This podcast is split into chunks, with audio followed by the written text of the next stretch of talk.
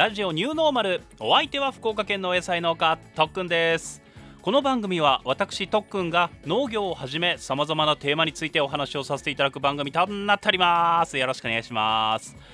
さあラジオニューノーマルシーズン3第8回目の配信でございます。よろしくお願いいたします。はい。この1週間めちゃくちゃ内容の濃い1週間だったように思います。というか、えー、週末がすごかったそこからあいつも通りお仕事をしてっていう1週間だったんですがみんなどうでした？まずはね前回配信をした16日金曜日か、えー、この16日が鹿児島県から以前この番組にもメッセージをいただいた農家さんでいらっしゃいますピートマさんが福岡市内にお野菜の販売にいらっしゃるということでねそれを SNS に投稿されてたのでちょっと会いに行きたいなと思って行ってまいりましたご挨拶に。ねすごすごいよねっていうか、えー、九州にお住まいの方だと特にうん分かるかなと思うんですが鹿児島から福岡市内に博多までなんですけど2時間もかからずに来れるってすごいよね。ね新幹線すごいわ。でね朝の仕事ばーっとさ済ませてえー、お昼頃からいそいそと行ったんです。でせっかくだからここでお昼ご飯食べたいなっていうね、えー、素敵な、えー、定食プラスラーメンが食べられるお店があったんでそこに行ったんです。よ親不孝通りの中にあるお店で。行って行列ができますよって聞いてたからあ行列まだあ長くないといいなと思いながら行ったら誰も並んでないんですよ。でお店の外に表に1人だけ立ってらっしゃってあれ？と思ったら「すいません」って声かけてもらってあのお店のものなんですが、えー、今日急な水道のトラブルでお店が営業できてませんごめんなさいって言われてショックってめちゃくちゃ食べたかった。チキンカツ定食プラスミニ豚骨ラーメン食べたかった。まあ食べれなかったんですけどまあまあそんなんまあいいかと思いながらはいピートマさんのねいらっしゃるお店の売り場に行ってみました。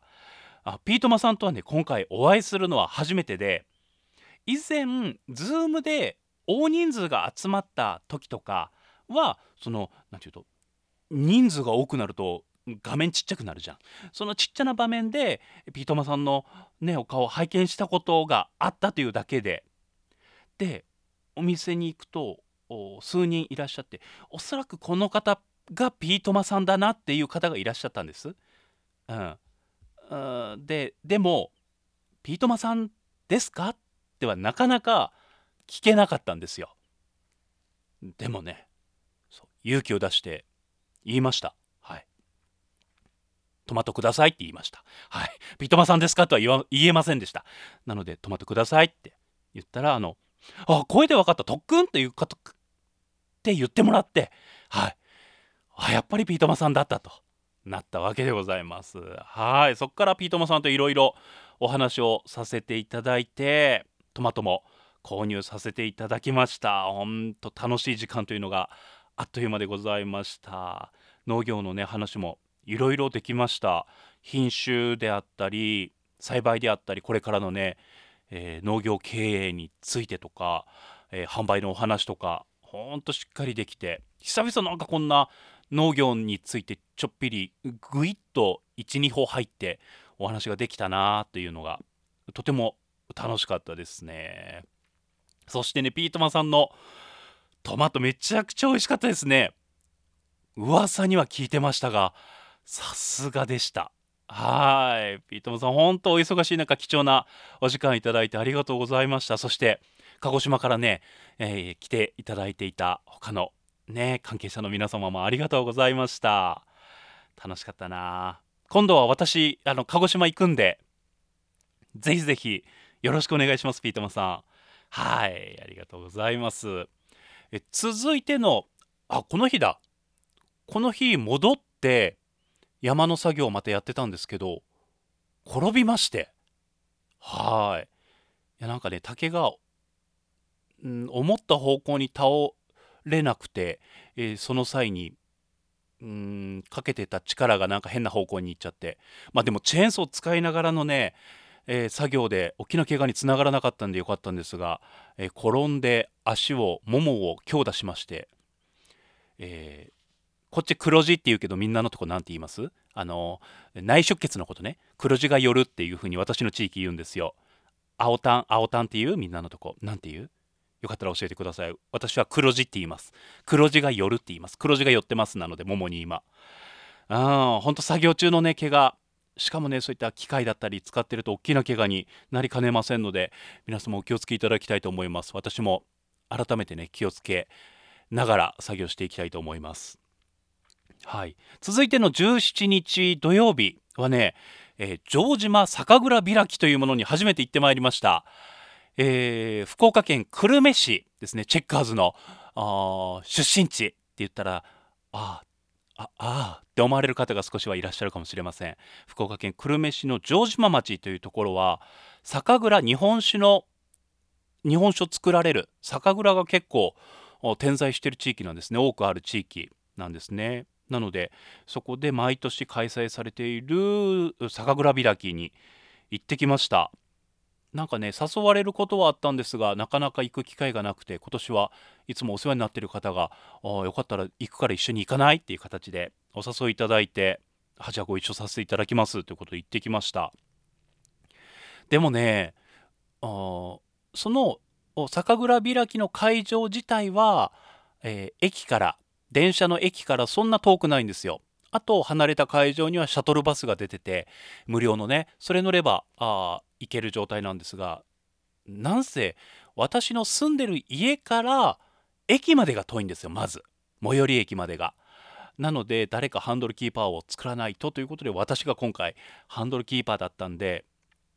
えー、ついていったような形なんですがやっぱり飲みたかったね。うん、酒蔵開きは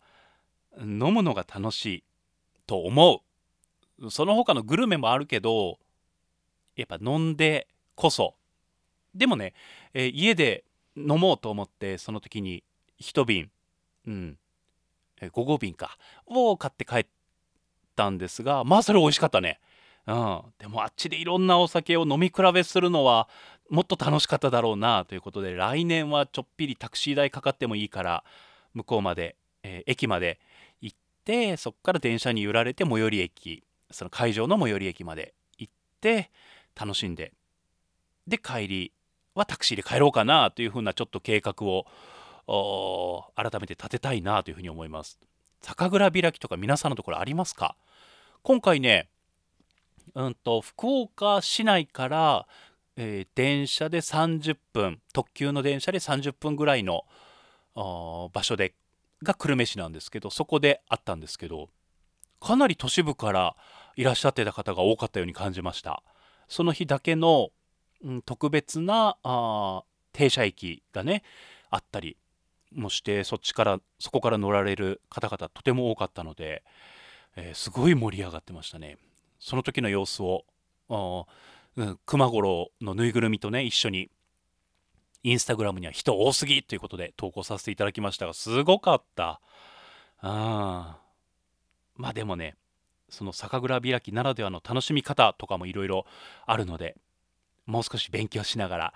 えー、今度は対策も練りながらもっと楽しみたいと来年は楽しみたいと思います。一個ねめちゃくちゃ嬉しかったのはシイの実って皆さん食べたことありますか？もう簡単に言うとどんぐりの一種なんですけどうんとねどんぐりのとんがってる方じゃなくて丸い方には傘がかぶってますよねあれがさ C の実は何て言うとその帽子みたいにさちょこんとベレー帽みたいな傘じゃなくて全体を覆い尽くすような傘があるんですよ。それが C の実ね。うん、それを焙煎してあるのかな？天津甘栗みたいに。それが売ってるんですよ。もうほんとねちょっとで一升一升じゃないね。一マス。うん、1号か。1号で600円。昔は300円ぐらいで買えてた気がするんですけどやっぱ C の実ももう取れなくなってきてるんですかね。1号で600円だったんですけど甘栗みたいに甘いわけじゃないんですけどほのかな甘みがあるんですね。それが昔から好きで食べてたんですけどもう20年ぶりぐらいにシーの実を買って食べましたね。でもなんか質が今回のはあんまり良くなくて、えー、めちゃくちゃ硬かったり中がカビてるものとか結構あってやっぱり状況が厳しいのかなというふうにも思いましたね。うん。ねえなんか縁日とかお祭りとかでシーの実あったらよかったら食べてみてください。ほのかな甘みがめちゃくちゃ美味しいです。はい。そしてね続いての18日日曜日。もう特にこのね161718が私の中で濃かったんですよね。18日がまずお昼頃にこの私が配信しているのはポッドキャストといううなんだ？システム？何なんだろう？ポッドキャストというもんなんですけどこれのうんコンテストみたいなのが今開催中なんですね。えー、何だったっけ？日本ポッドキャストアワードだっけ？ジャパンだっけ？ポッドキャストアワードで調べると出ると思うんですけど皆さんも調べてみてください。あジャパンポッドキャストアワードというね、えー、素晴らしいポッドキャスト音声コンテンツを発掘する日本初のアワードですということでこれが第5回目なんですよ。で授賞式が3月15日に開催されるんですけどこれでね優秀な作品がいろいろノミネート。5つずつ各部門で選ばれてそれの対象を決めていこうというもので。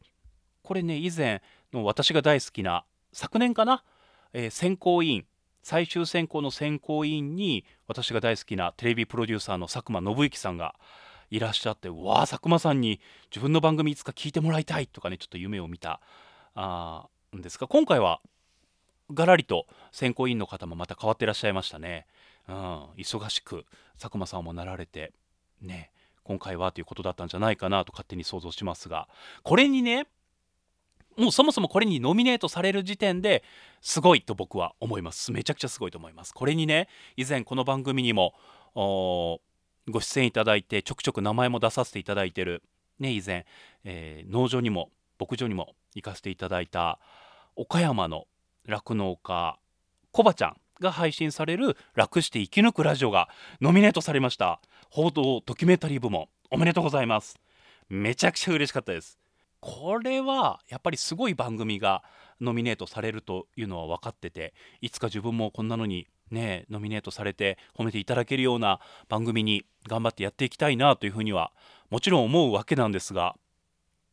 自分のことのように嬉しかったですコバちゃんがね。コバちゃんの毎日ね配信やってまさにドキュメンタリーだと僕は思います。これにねノミネートされたというのが、えー、ものすごく嫉妬深い私でも自分のことのように喜べたあというのはやっぱりコバちゃんの努力があるからだろうなというふうに思います。本当にコバちゃんおめでとうございます。3月15日ねどんな風になるかあ楽しみですがどんな風な形であったとしてももうコバちゃんがまずここにノミネートされたというのがすごいと思います。えー、ぜひまだねあそんなのあってたんだ知らなかったという方はジャパンポッドキャストアワードということで検索していただきますとホームページがバーンと出てきます。その中で、えー、ノミネートされている作品とかも紹介がありますのでぜひぜひご覧いただきたいと思います。はい。もうあまりにも嬉しくてね私電話がものすごく苦手なんですよ。でも思わず電話しましたね。はいおめでとうございます。そしてこの18日の夜というのが私が待ちに待ってたイベントがとあるイベントが開催されました。というのが、えー、オードリーの「オールナイトニッポン」in 東京ドームというイベントですね。正直ねこれは会場まで東京ドームのチケットが取れるならば行きたいと本気で悩んだぐらい楽しみにしていたイベントです。はい、もうその名の通り毎週土曜日、えー、深夜1時から放送されているオードリーの「オールナイトニッポン」というね番組がございましてその番組イベントが東京ドームで行われる。すごいよね。で、えー、当の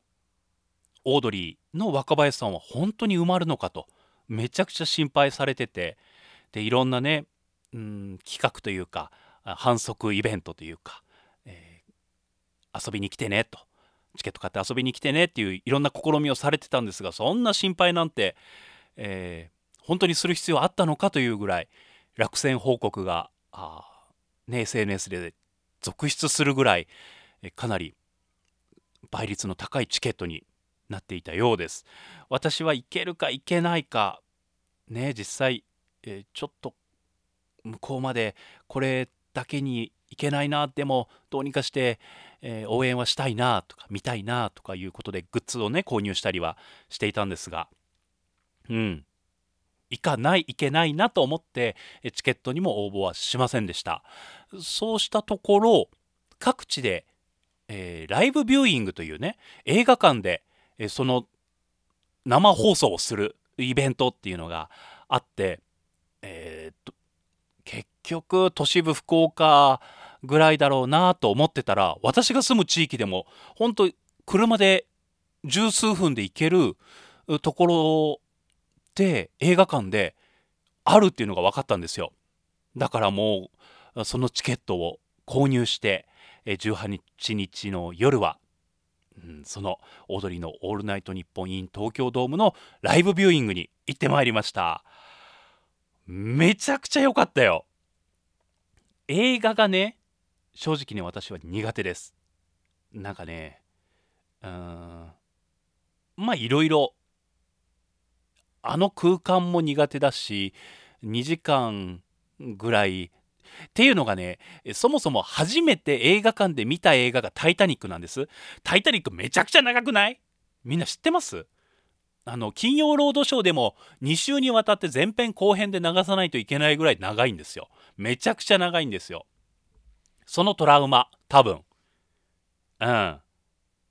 それからなんか映画館で映画を見るっていうのがあんまり好きじゃなかったです。あとドラマは好きだけど映画にこのギュッとする感じっていうのも僕はあんまりなんですよね。映画好きの方々からするとそこがいいところなのかもしれないんですけど正直苦手な苦手意識を持ってます。はい。でだからいつぶりかな？多分ね Too Young to Die 違うあー、 Too Young to Die だったっけ？ Too Young to Die だ。えー、長瀬智也さんが、えー、鬼の役をして、神木隆之介さんが何回も生まれ変わって、えー、目的を達成するっていうね、うん、映画だったと思うんですが、それを公開時に見に行った以来じゃないかな。映画館に行くっていうこと自体が。でもね、今回も、えー、ポップコーンとジンジャーエールを買って中に入りましたよ。でもそんななんていうと映画館の苦手意識が消えるぐらいめちゃくちゃ楽しかったですね。5時半夕方5時半から始まって9時半の終演だったかな。もうその間ずっと笑いっぱなしでしたね。楽しかった。もうその後直後には Yahoo ニュースにも載ってたんで、えー、お話ししますが、えー、星野源さんが出てこられてで若林さんと一緒にね曲の披露をされたりとかもそういうのも良かったしめちゃくちゃ長尺の漫才も見れたしもちろんその他あいつもの「オールナイトニッポン」っぽさっていうのもねあったしんこの長い間その東京ドームでのイベントに向けて積み重ねられたものの集大成っていうのが見ることができたような気がします。はい、よかったな。またそのラジオの持つ力みたいな。もちろんオードリーさんがいらっしゃるからこそではあるんですけどその番組が楽しいからこそではあると思うんですけど、うん、ラジオの持ってる力っていうのもねなんか改めていいなっていうふうに思いました。事後物販というのがね今回のグッズの事後物販というのが合ってるのでそれもちょっと改めて見ていくつか購入したいなと思い出に残しておきたいなというふうに思っているところでございます。はい。その後はねこの3日間めちゃくちゃ濃い金土日過ごした後はいつも通りしっかりとお仕事をしつつ、えー、今回は学校のお仕事が週に2回入ったりする時だったというのとあとは雨が多かったんで、えー、いざ確定申告というふうにね思いましたがあ全然進気分が乗りませんでした。やりませんでした。なので、えー、本を読みました。前回ねお話しした結城俊さんの「ご褒美にはボンボンショコラ。はいすべて読ませていただきました。めちゃくちゃ面白かったよ。ミステリー小説ってみんな読む？ねえ。うん僕は結城先生の本でしかおそらくミステリーっていうのは読んでないんですがあー今回も良かったねやっぱりさ謎解きというかあここがこういう風につながるんだを感じられるというかもうあわわわあわわわわって言いながら最後の方は最後の数章はあもう止まらなかったですねページをめくる読んでいくのが。でしかも今ね来週の配信でたっぷりお話しするとは思うんですがちょっぴりね、えー、私今スランプまたスラまたかと思われるかもしれないんですが今ちょっぴりスランプです。はい。悩んでるものとかがあってでそれをどうしたもんかなと思ってたものがうーん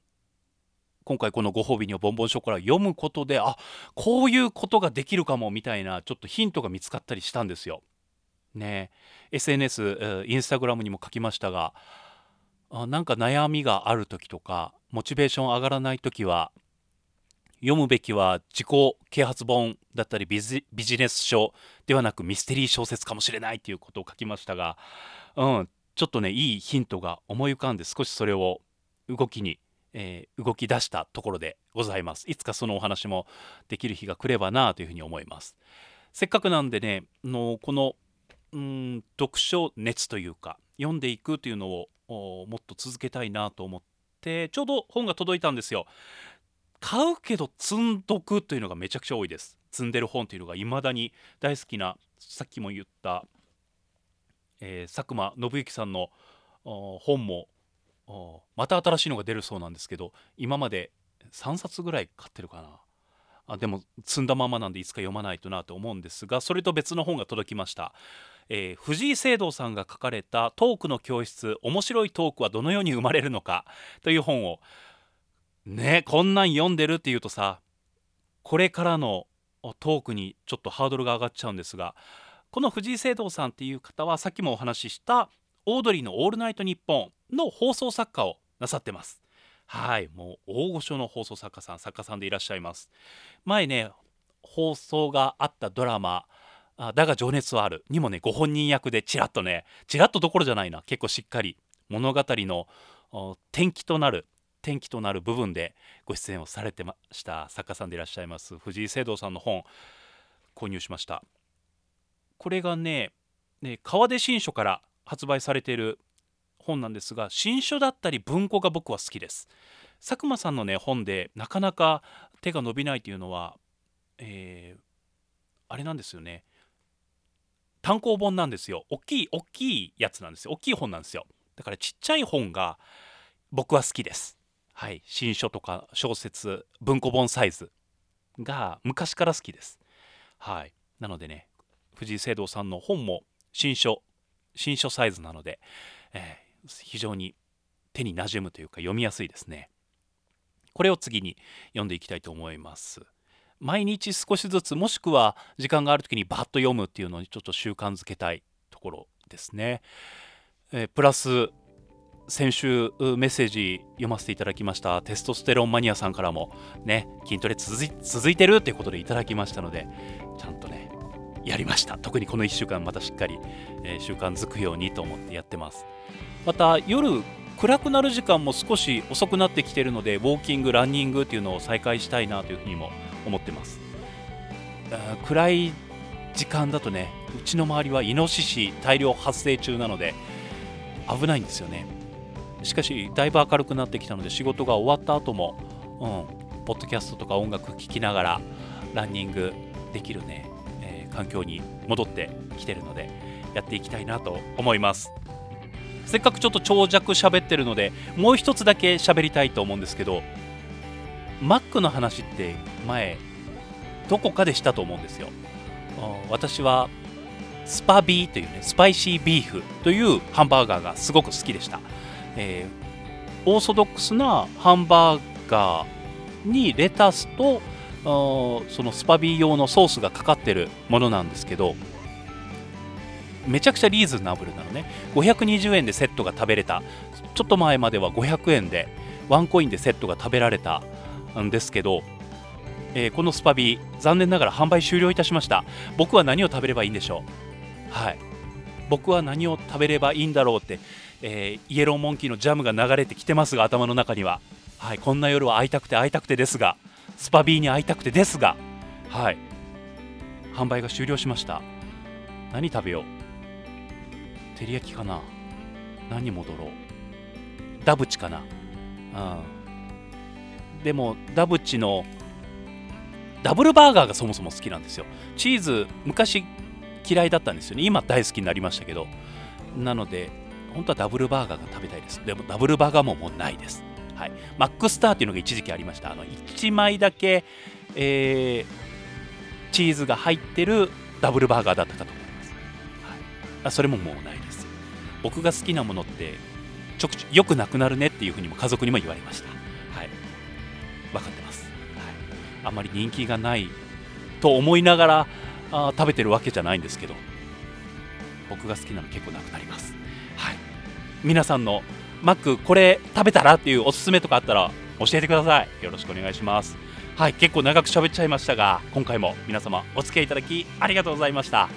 ラジオニューノーマルお相手は福岡県のお野菜農家特訓でした。この配信を聞いていただいた皆さんに何かいいことがありますように。See you next week. Have a nice weekend.